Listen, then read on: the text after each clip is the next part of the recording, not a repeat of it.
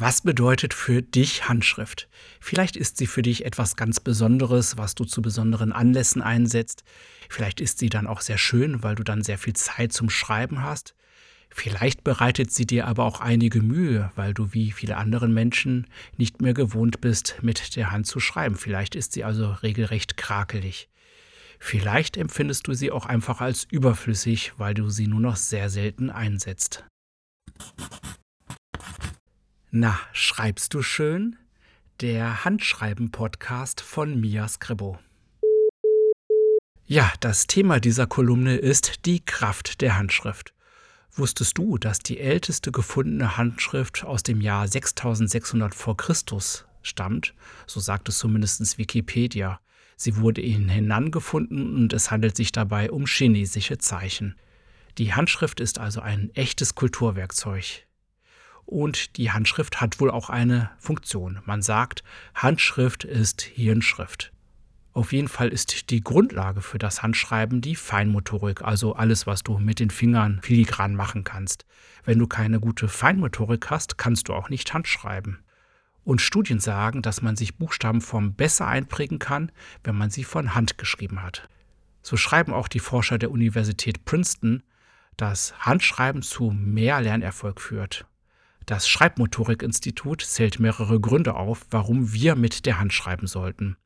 So verbessert das wohl die Merkfähigkeit, es erzwingt uns zur gedanklichen Durchdringung der Thematik, es unterstützt uns beim Lesen lernen und es verbessert wohl sogar unsere Rechtschreibung. Nun gibt es ja diese ewigen Kulturpessimisten, die immer sagen, ach, das Handschreiben oder alles andere ist auch viel weniger geworden, der Untergang des Abendlandes droht. Auch manche Hersteller sind so ein bisschen so unterwegs. Ich finde das sehr schade, denn Studien sind meiner Meinung nach eben nur Statistik. Sie zeigen eine Tendenz.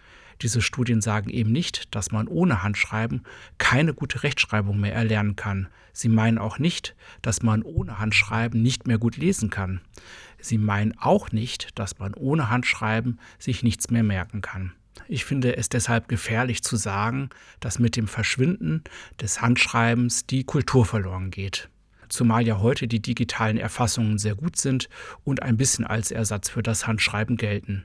Also zum Beispiel diese Kolumne habe ich am Computer vorgearbeitet. Das ist natürlich viel praktischer, als wenn ich das per Hand mache, weil ich dann ein bisschen mit den Texten jonglieren kann. Aber ich persönlich schreibe noch sehr viele Dinge mit der Hand. So schreibe ich immer meine Arbeitspläne mit dem Füller und mit der Hand. Das heißt nicht, dass ich die Arbeiten darauf immer erfülle und schaffe. Im Gegenteil, das ist sehr selten der Fall. Aber das Handschreiben mit dem Füller ist für mich so eine kognitive Sache. Ich erinnere mich daran, was meine Aufgaben sind. Das Handschreiben mit dem Füller ist für mich ein bisschen Wellness für den Verstand. Und warum ist das so? Weil zum Beispiel dieses Arbeitspläne schreiben, das sorgt bei mir für Entspannung. Ich liebe es einfach, es entspannt mich und es lässt mich ein bisschen zufriedener in den Tag starten. Und das ist so, weil ich das mit der Hand mache. Also ich habe das auch versucht mit PDA früher, mit Handy, Smartphone, mit technischen Geräten. Das liegt mir einfach nicht. Ich mag das einfach, wenn ich das mit Hand mache. Also für mich ist es eben nichts Negatives, wenn man nicht mit der Hand schreibt, aber etwas sehr Positives, wenn man mit der Hand schreibt. Für mich ist nämlich das Handschreiben einfach sehr schön. Es hilft mir dabei, ein glücklicherer Mensch zu werden. Wie ist denn deine Meinung zum Handschreiben? Schreibst du noch häufig oder selten? Und siehst du es eher als Last an oder als Vergnügen? Das würde mich interessieren. Schreibe mir das doch sehr gerne in die Kommentarfunktion zu diesem Podcast oder an office.miascrippo.com und ich antworte dann auch sehr gerne darauf. Übrigens, in dem Podcast gibt es auch die Links zu den Studien und Aussagen, die ich hier in der Kolumne zitiert habe.